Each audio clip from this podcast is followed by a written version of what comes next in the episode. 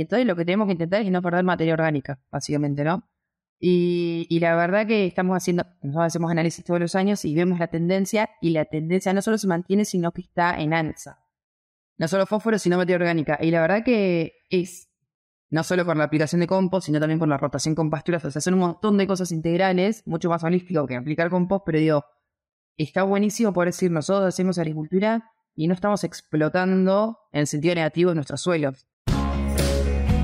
Bienvenidos a Carnecast una línea directa con los principales referentes de la industria ganadera.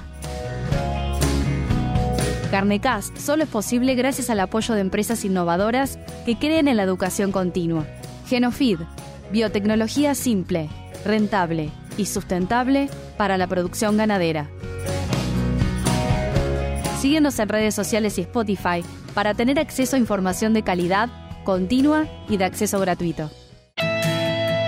Genofeed desarrolla, produce y comercializa soluciones biotecnológicas aplicadas a la nutrición de rumiantes basadas en nuestro modelo SIPNIR. La tecnología Genofeed logra mejorar la digestibilidad de todo tipo de alimentos que consume el rumiante. Esto permite un incremento de los kilos de carne por hectárea producidos de una forma sustentable obteniendo una mejora en el rendimiento del negocio y la salud de los animales. En Genofeed buscamos cambiar el paradigma en la nutrición de rumiantes.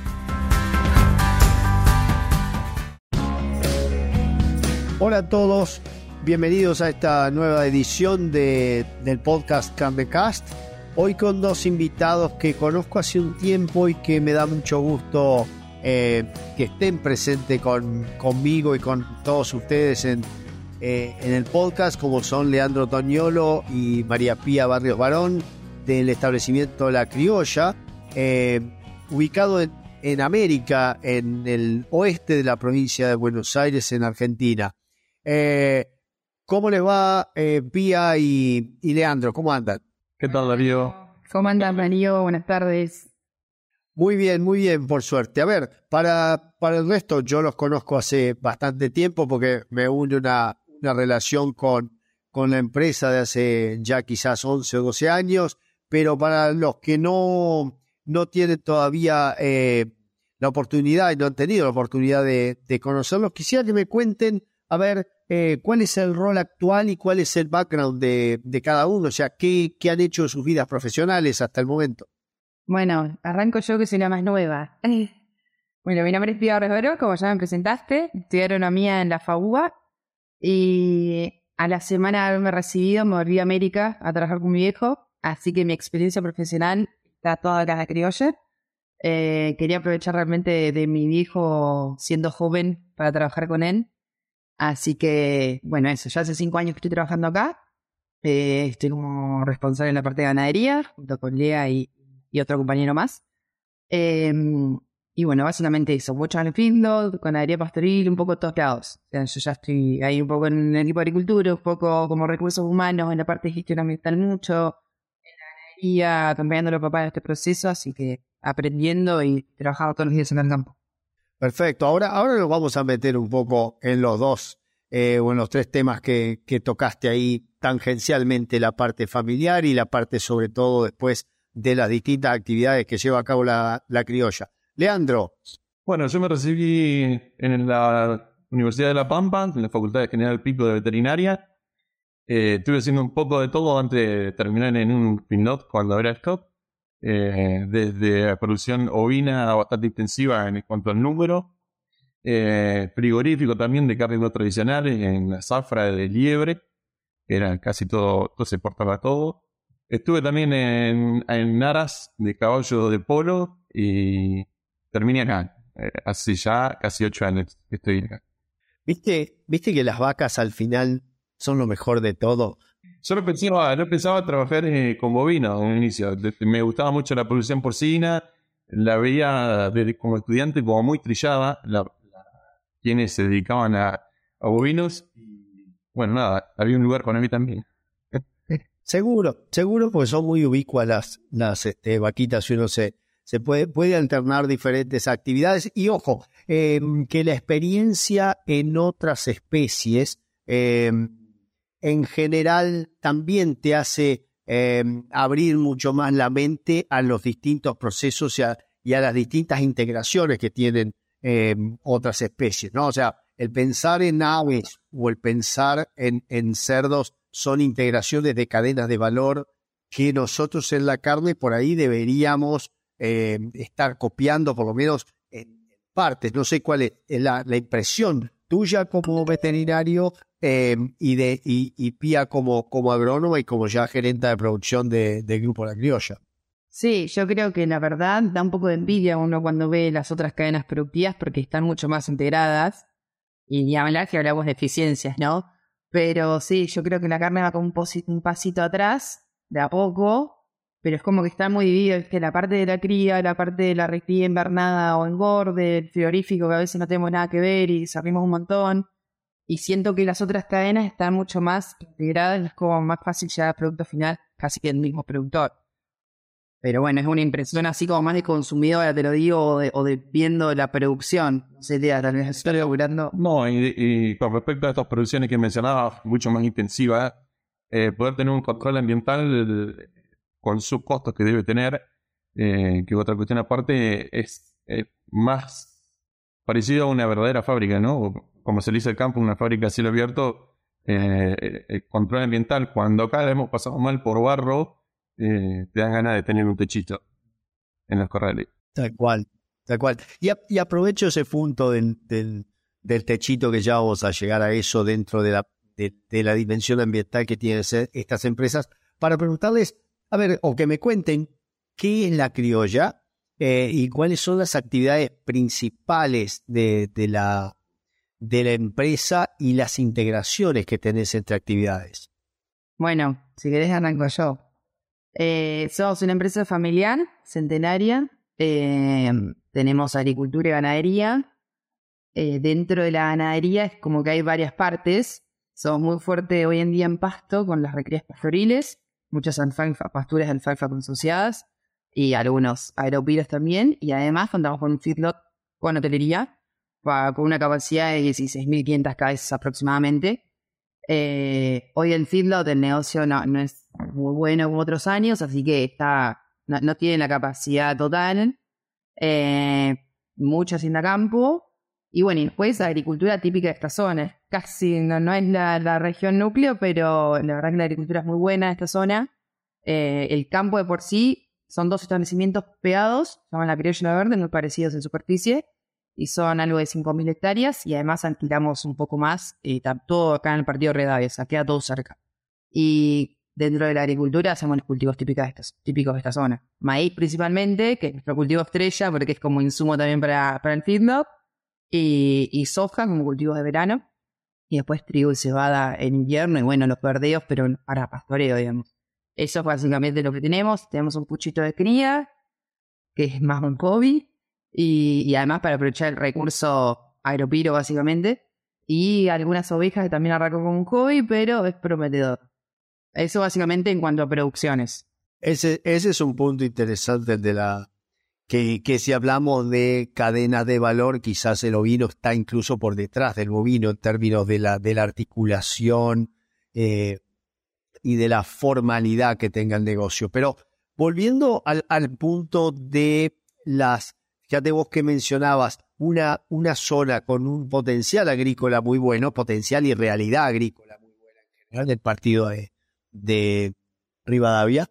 Eh, y, al, y al mismo tiempo mencionabas la alta proporción relativa a lo que otros campos tienen de pasturas con alfalfa. ¿Cuál fue por ahí el, el digamos, la razón o los motivos principales para eh, no quedarse en un, en, una, en un establecimiento eh, agrícola? agrícola prácticamente, dejando los agropiros nada más como bajo. ¿Cuáles, cuáles fueron las, este, las razones principales? Bueno, en realidad todo estuvo en la cabeza de Carlos, mi padre, pero su, yo creo su propósito, y como siempre dice, fue en su momento agregarle valores soberanos, ¿no? Que no se vayan en un barco a un puerto. Y, y poder agregarle valor in situ. Y, y, bueno, en su momento se planteó esto, una granja de cerdos o un feedlot, y apostó por el feedlot, eh, allá por 2004-2005. Hasta que en 2008 arrancó bien con los corrales, ya había un par de corrales, y bueno, ahí se le fue dando forma y se fueron construyendo corrales de a poco, pero es que hubo un plan y dicen, che, vamos a hacer un field así de grande. No, se fue creciendo a poquito, aprendiendo mucho en el proceso, pero el objetivo principal era eso, agregarle valor a esos granos que no se vayan todos a puerto, así a China o a donde sea, sino convertirlos en proteína animal, digamos.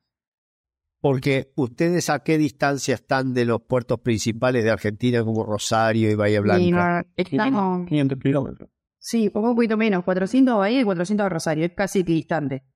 Claro, claro. Entonces, para, para, para el que no se ubica en la, en la región, cuando uno está a esas distancias de los puertos, el, el componente costo de flete y, y otras eh, cuestiones que, que están por ahí solamente en Argentina y otras veces en otros países también, hace que la producción vaya perdiendo valor cuando va hacia el puerto y que tal vez una de las opciones eh, principales alternativas para esos granos sea la conversión eficientemente en, en carne. Ahora bien, a partir de ahí, ustedes, eh, digamos, se arrancó con el feedlot, o sea, no se quedaron en la agricultura, arrancaron con el feedlot para darle valor a los granos, pero después hubo como otra etapa eh, del inicio del crecimiento de las pasturas consociadas en esos suelos que son agrícolas.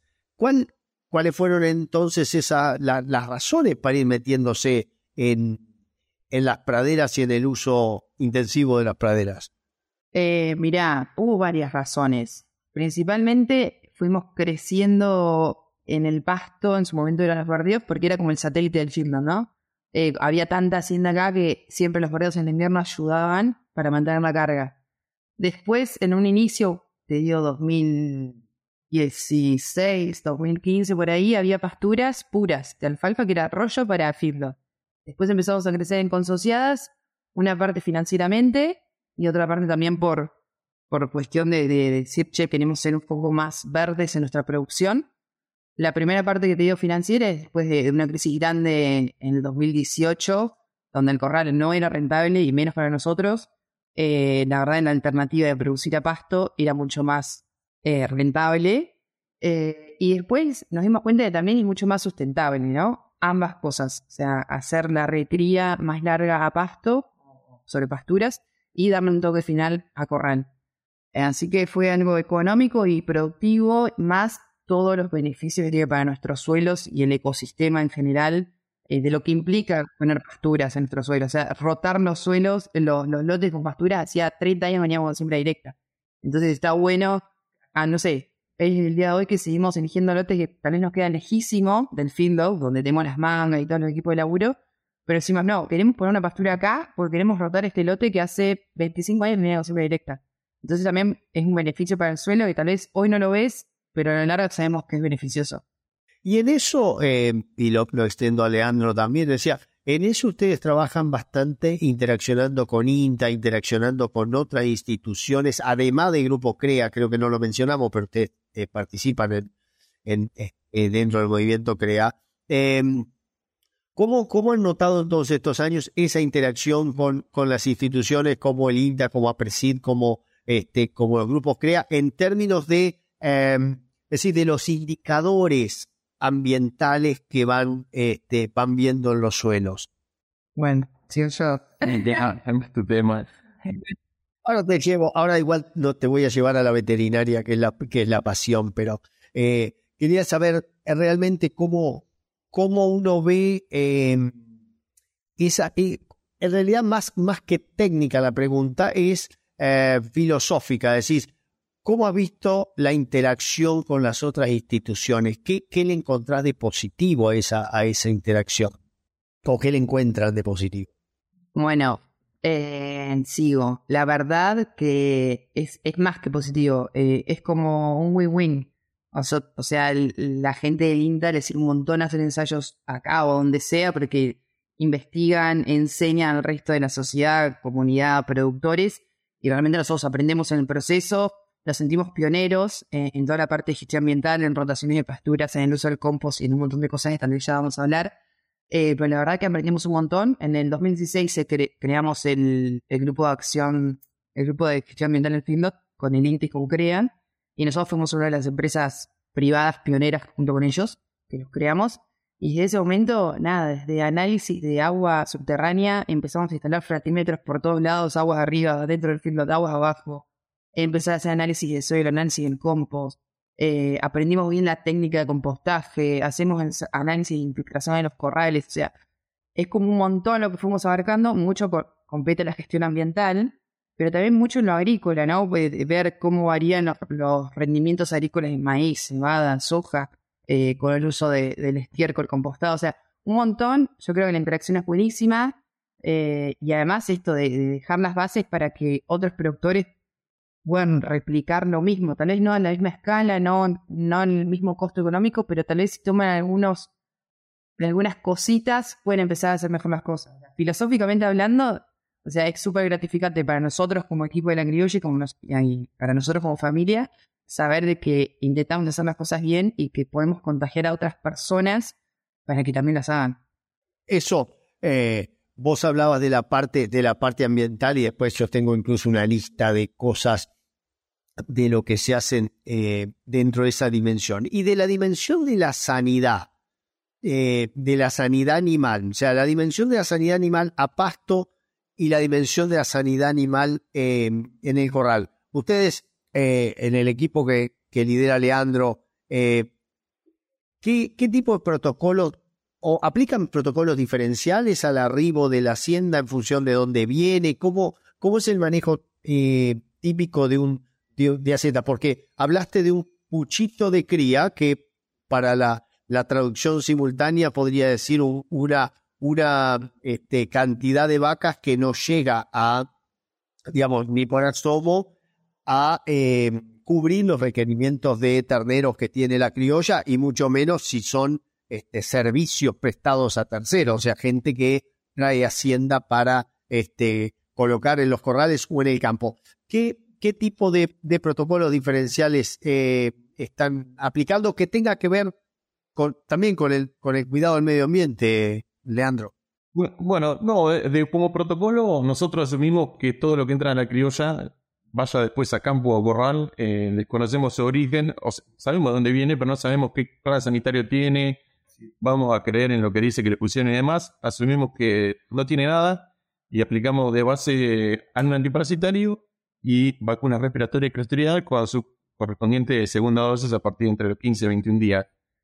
Eso es el plan sanitario para todo base. Después, de acuerdo a si una tropa eh, se la ve con, con problemas o que puede ser una tropa de riesgo, vemos ahí la aplicación de antibióticos. En ese aspecto bajamos muchísimo el uso de antibióticos. Yo cuando entré en la criolla hace 8 años era el antibiótico a la par de poner vacunas.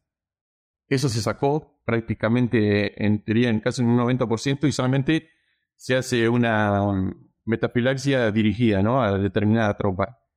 Eh, en cuanto a lo que es al uso de antiparasitarios y con respecto a campos, tratamos de disminuir el uso de ivermectinas a campo por el tema de eh, no afectar los escarabajos extracoleros, ¿no? que por ahí está de moda o más nombrado, tratar de mantener vivos esos animales que son los que nos van a, hacer permeable el suelo o van a desaparecer la bota del suelo con eso también meten los parásitos propios de los animales adentro, en el suelo. Eh, creemos que es beneficioso desde ese punto eh, de vista ambiental tener el cuidado de ese, ¿no? respecto a lo que se puede hacer desde, desde las aplicaciones que se hacen a, los animales. Y ni hablar que estás haciendo una... también estás disminuyendo los riesgos de la aparición de resistencia, que en muchos casos en producto veterinario tenemos y no hay tanta digamos, creación de nuevas o aparición de nuevas moléculas superadoras de lo que ya tenemos. Entonces, sí. No hay mucho, no hay mucho para rotar en antiparasitarios, eh, perdón, como para elegir en el caso de una resistencia, ¿no? Hay básicamente tres grupos.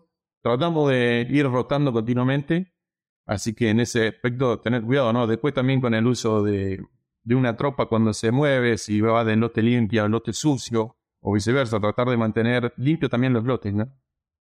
Hay un montón de protocolos que tal vez nosotros renaturalizamos, pero que cuando vienen de afuera se da cuenta de que hay mucho protocolo dentro de la criolla. Esto de los lotes que dice Lea, desde el uso de medicamentos y así para casi todas las actividades que llevamos a cabo, que está buenísimo, a veces es medio tedioso, pero está buenísimo porque organiza un montón y también facilita cuando viene algún profesional de afuera a trabajar, es como que ya tiene una idea de cómo se trabaja en la criolla o cómo queremos que se trabaje en la criolla en realidad. Y sumado por ahí a la parte de, de la aplicación de los antibióticos, todos los protocolos eh, con bienestar animal. Sí, ni hablar. Sí. Bueno, quizás lo hemos conversado eh, en, en, en, otras charlas, eh, incluso con ustedes en, el mismo campo, pero eh, digamos, ya cada vez más gente reconoce que un animal tranquilo y un animal maltratado, pero bien tratado, es un animal que produce mejor. Entonces, está dentro de mi negocio trabajar para el bienestar animal. Máxime cuando ustedes son prestadores de servicio, porque contame un poco, Pía, pero eh, en el caso específico de la criolla, pero hay, hay muchos otros establecimientos que lo hacen, ustedes reciben mucho ganado de fuera, o sea que no, no pertenece al establecimiento y se brinda un servicio llamado de hotelería. ¿Eso es también a pasto como corral? Mira, eh, en la parte de, inversores tienen como dos patas. La parte de recrías pastoriles, normalmente se hacen capitalizaciones y nos cobran con patas, o sea, con animales o con plata. Y será un 60-40 o anda por ahí. Eh, y en la parte de corral, ahí sí, es una tarifa. Eh, una tarifa que ahora también, toda la vida fue por kilo ganado, ahora incorporamos, eh, le cobramos la hotelería, corporación aparte, sanidad, lo sabe como hacen la mayoría de los feedlots. Pero más allá de cómo cobramos nosotros, digo, normalmente a pasto hacemos capitalizaciones y a corral es con una tarifa. Pero en ese caso la ventaja que uno podría tener es incorporar animales de menor peso a lo que sería el ingreso normal a corral, realizar una recría pastoril, ganar kilos baratos aprovechando la producción de pasto potencial que ustedes tienen, ¿sí? Por la zona agrícola, hoy hablábamos de, de zona de zona agrícola y eso eh, les permite entonces tener la materia prima de un animal recriado, será el peso de 320 kilos, 300 kilos, 280, 260, lo que vaya a decirnos el, el cliente para realmente ingresar al, al feedlot. Eh, sí, totalmente. Yo creo que es una ventaja competitiva tener recurso pastoril para captar inversores. Es un plus que no todos los feedlots tienen. Así que sí, está buenísimo. Seguro, seguro. Y eso creo que también le da eh, algo que vos mencionaste así al pasar, como decir, un aspecto más verde a la producción. Fíjate que, que por ahí al feedlot uno lo tiene categorizado como una, eh, casi como un mal necesario. ¿Sí? Cuando uno por ahí desde técnicamente a filosóficamente podría defenderse eh, muchísimo diciendo, bueno, no es un mal necesario, sino que es la forma más perfecta que hemos encontrado para asegurar la terminación de ganado en tiempo y forma y con el nivel de grasa y el color de grasa y, y demás que nosotros queremos o que también el mundo demanda. Pues ustedes tienen diferentes protocolos, eh, perdón, no protocolos, pero sí tienen diferentes mercados, atiende exportación y mercado interno también, dentro de las posibilidades. Sí, sí, sí, eh, ambas. ¿Y cómo, cómo surge el, todo este área después de sostenibilidad, porque típicamente, eh, y ahí por ahí en, en palco con lo que decíamos recién del mal necesario, típicamente al feedlot se lo asociaba con un lugar eh, de confinamiento demasiado estricto de los animales, pocos metros, eh, casi yo muchas veces le llamaba chiqueros de oportunidad, sí, lugares donde, donde realmente la cuestión no estaba este, cuidada en cuanto a lo edilicio, en cuanto a las comodidades para los animales, volviendo a repetir que un animal bien tratado es un animal que produce mejor, la dieta que le das y la genética que tiene y la sanidad que tiene. ¿no? Pero ¿cómo, ¿cómo les surge a ustedes? Porque eso también uno lo vio con, con tu ingreso en, la, en la empresa, además una impronta eh, eh, más, más marcada, digamos, ¿no? O sea, no era que no lo tenía la empresa, pero sí se vio como una pendiente más acelerada hacia aspectos que tienen que ver con la sostenibilidad. ¿De dónde, de dónde surge y qué diferenciación ustedes, eh, si, si quieren, pensaron eh, que iban a tener tomando este camino que es costoso? Muy costoso, pero, pero muy gratificante, como decían. Yo creo que, porque la razón, yo creo que es porque hay que hacer las cosas bien. porque tenemos que ser responsables y, realmente hacer las cosas bien y, respetar nuestro ambiente, nuestros animales, desde el bienestar animal, intentar no contaminar y realmente mostrarle a la sociedad de que se pueden producir alimentos de una forma más limpia, ¿no? Eh, yo creo que esa es la misma filosofía que tiene papá desde hace años eh, y se arrancó hace muchísimo. Eh, los primeros planes de impacto ambiental, los estudios de impacto ambiental datan 2011, 2010, por ahí. se arrancó con lagunas, con cómo contener los efluentes líquidos. así que se empezaron a construir las primeras lagunas, todas impermeabilizadas con geomembrana, en su plástico muy grueso. Después empezaban se empezaron a construir los canales de fluentes. Eh, en realidad fue como todo para contener al findo, o sea, el impacto podía llegar a generar eh, el findo, los purines en los corrales. Eh, entonces, bueno, nada, canales de fluentes, lagunas, forestación. tenemos nueve fratímetros en la zona circundante al feedlot, más allá de los que tenemos en los lotes agrícolas, ¿no? pero como intentamos atacar todos los puntos que podíamos, cosa de asegurarnos de qué es lo que primero se puede contaminar, bueno, el agua subterránea, ¿no? Por infiltración. Bueno, intentemos controlar y ver si realmente estamos contaminando.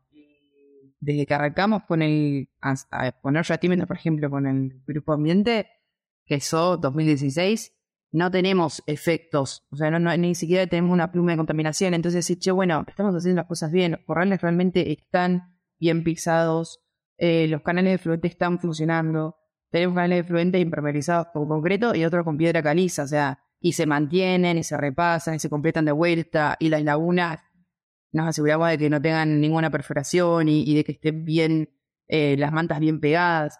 O sea, son un montón de cuestiones. Seguimos plantando árboles. Hay una zona de lagunas muy grande, son los llamados complejos de lagunas, donde están las lagunas no construidas. Y seguimos plantando árboles y la idea, como cuando eh, ahora estamos haciendo el, proyecto este de carbono, el balance, es seguir plantando al menos 500 árboles por año. Y ahora estamos en plena seca y tenemos dos personas todos los días saliendo a regar árboles. no se mueran básicamente, pero digo, es realmente importante para nosotros. Eh, eh, es como esencial, es como es nuestra manera de producir y claramente es algo que diferencia la criolla del resto de los fields y no es desprestigiando, sino que es algo bueno nuestro de que realmente somos muy fuertes en la gestión ambiental. Y, con más razón porque el Tinder está tan mal visto, lamentablemente, de que tenemos que demostrar que, a pesar de tener corrales, se pueden hacer las cosas bien. Y sobre todo el animal que le puede encontrar un montón. Eh, los animales están bien, están cómodos, tienen sombras, se le da mucho espacio a comer, se les trata bien, no hay perros, intentamos que no se griten las mangas, que se use bandera, o sea, son un montón de cosas que, tienen mucho que ver bienestar animal y gestión ambiental, que están súper ligadas, y yo creo que es una cuestión como nuestra, ¿no? De, nuestra personalidad, de, que realmente nos gusta hacer las cosas así y no hay mucho más trasfondos, ¿entiendes? Como que es eso por el simple hecho de hacerlo bien. En resumen, es un poquito esta responsabilidad empresarial que va desde la cabeza de la empresa, que es Carlos, sumado a una fuerte pasión ganadera que ya no lo nombró, pero que es importante nombrar, Entonces, sumando esas dos cosas de esa pasión ganadera, pero hacerlo bien, no porque lo que esté mirando el otro, de una responsabilidad interna de querer hacer las cosas bien, sale todo esto, ¿no? Y un montón de cosas más.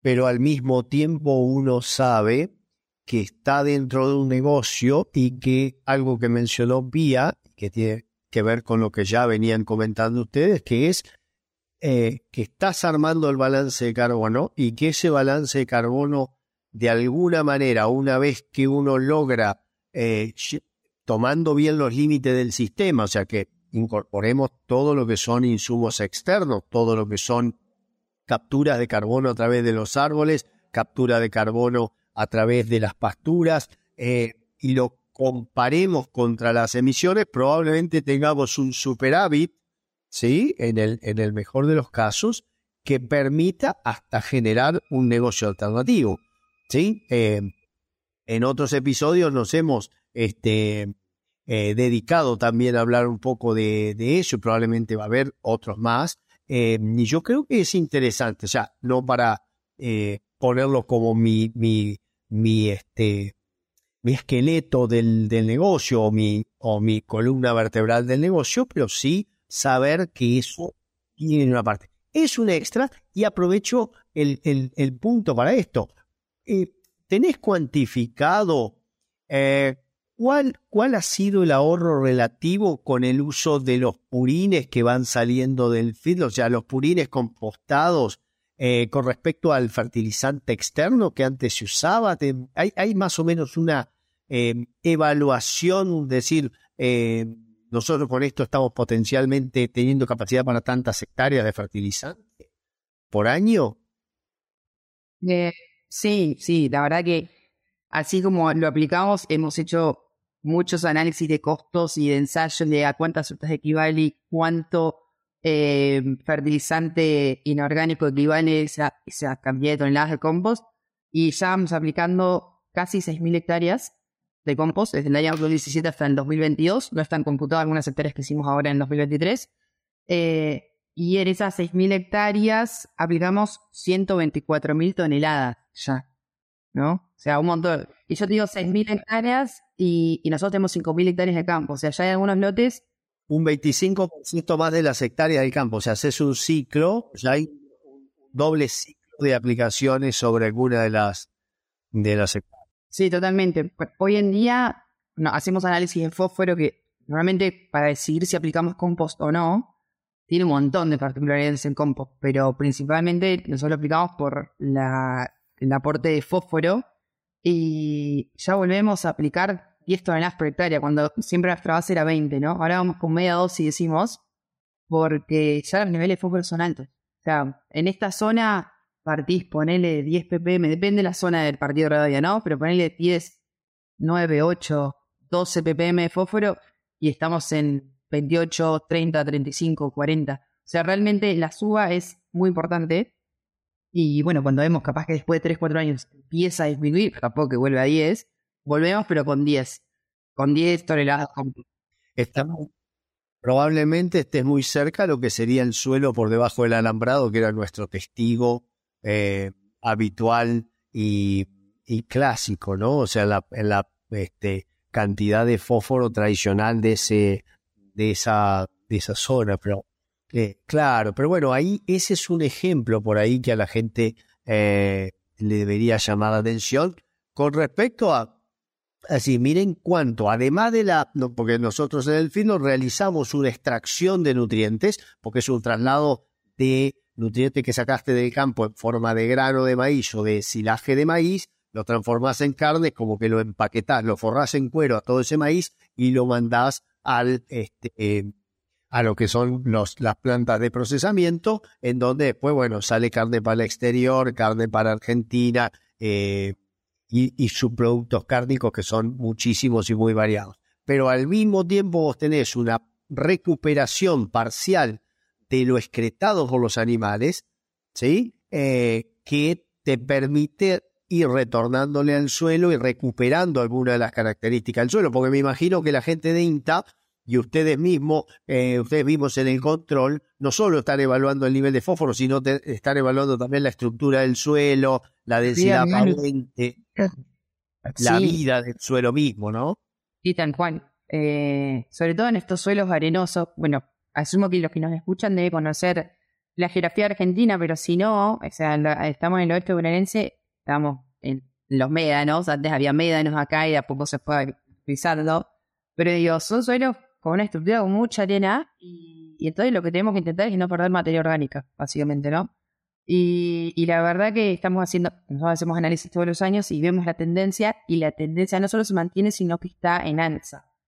No solo fósforo, sino materia orgánica. Y la verdad que es, no solo por la aplicación de compost, sino también por la rotación con pasturas, o sea, son un montón de cosas integrales, mucho más holístico que aplicar compost, pero digo, está buenísimo por decir, nosotros hacemos agricultura y no estamos explotando en sentido negativo nuestros suelos. Y, es como que le devolvemos un poquito de todo lo que le sacamos y además siempre decimos esto, ¿no? como que transformamos un problema en una oportunidad. O sea, el problema del barro, como decía día de los corrales, que él lo vivió, yo todavía estaba estudiando, eh, del barro, de los centímetros. Claro, no. Llovía.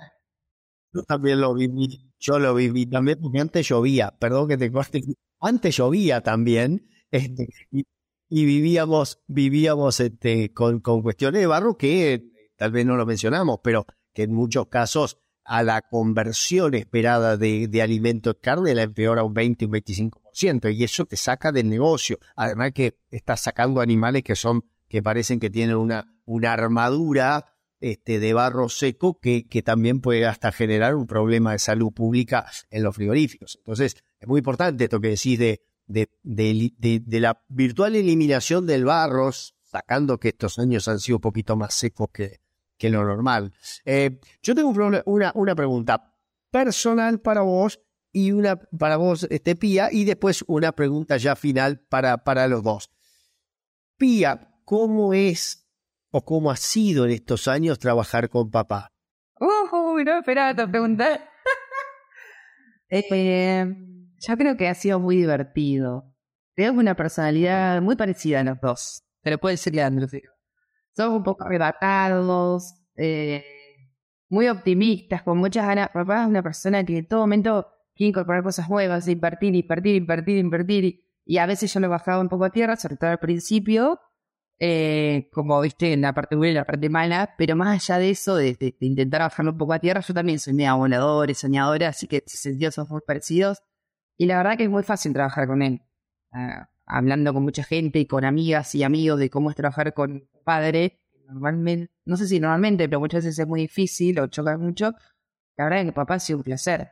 Obviamente al principio, como siempre, ¿viste? uno no encuentra su lugar, el equipo del antrillo estaba muy armado, con profesionales muy fuertes y, ¿viste? y yo con 23 años empezando a veces era difícil, pero nada, papá siempre me dio su lugar, es una persona súper abierta, eh, escucha mucho, eh, nada, la verdad que ha sido muy lindo. Así que no, no, no tengo más nada. Yo, desde, desde, la experiencia, eh, ya me, me, gusta este tipo de, de, preguntas por ahí porque uno lo ha vivido en empresas familiares y, y algo que me parece que es clave es no intentar competir por esa misma posición o por una misma posición. Entonces, cuando uno dice me está costando encontrar el lugar, y, después dice qué fácil que es trabajar. Quiere decir que ese lugar te fue encontrado, si o vos mismo lo, hallaste, sin necesidad de estar compitiendo por el mismo, por ese, por ese mismo espacio, por esa misma silla. No es que entienden que hay diferentes formas de pensar, diferentes formas de abordar problemas,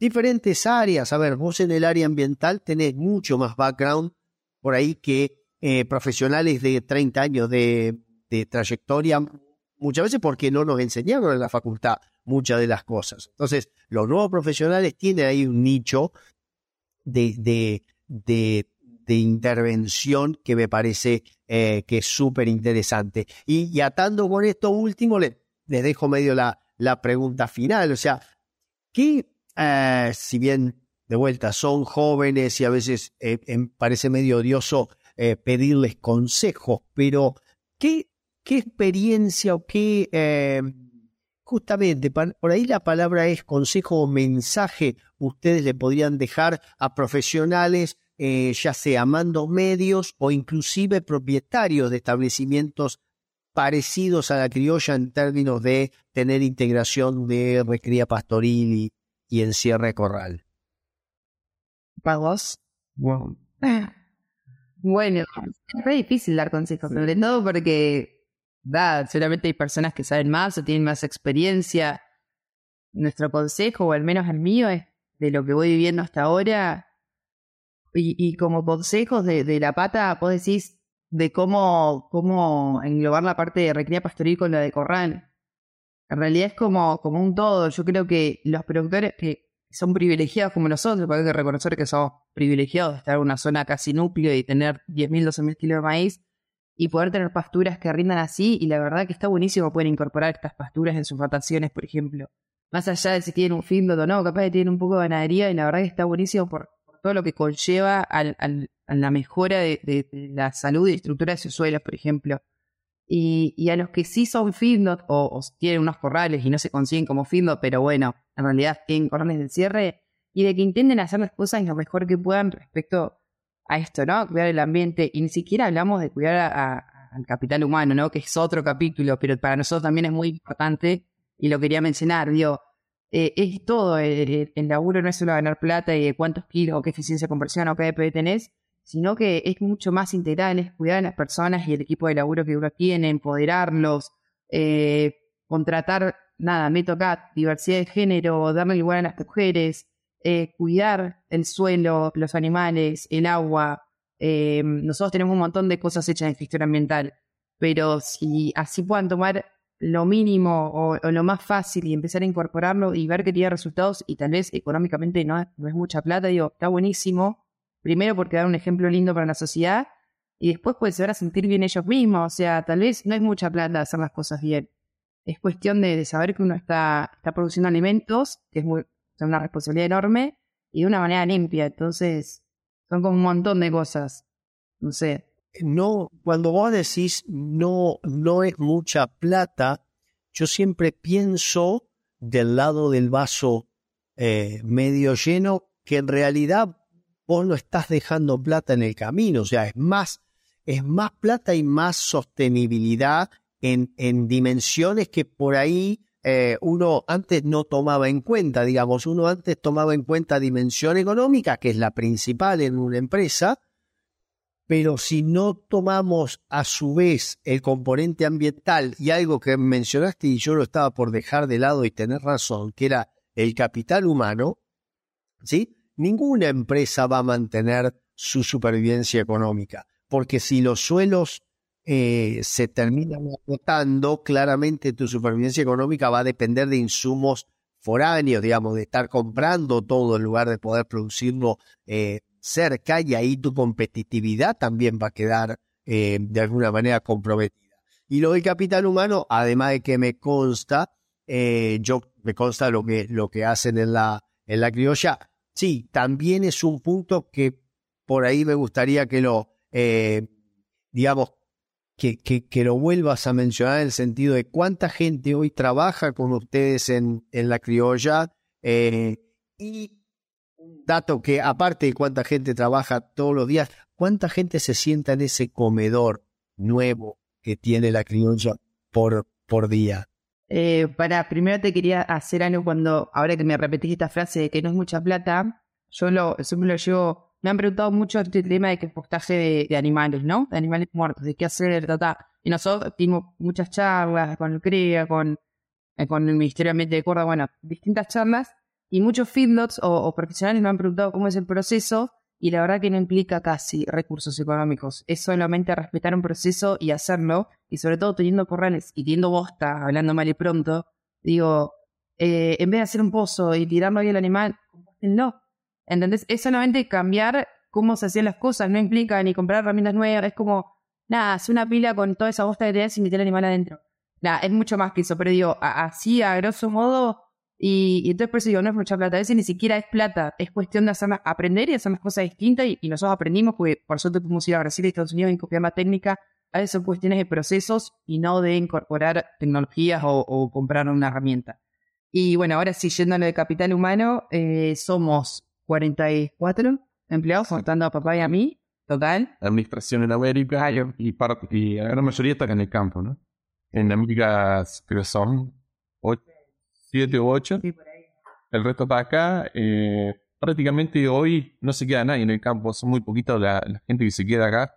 El resto va y viene todos los días a América y Fortuna La Guardia en el circuito que hace una, una combi propia de la empresa que se lleva y se trae todos los días eh, la gente a trabajar. Tienen, elección de poder quedarse. Vos conocés el comedor, las instalaciones eh, que son muy lindas. La verdad que no sé si en muchos campos encontrás instalaciones para que, la gente esté colocada.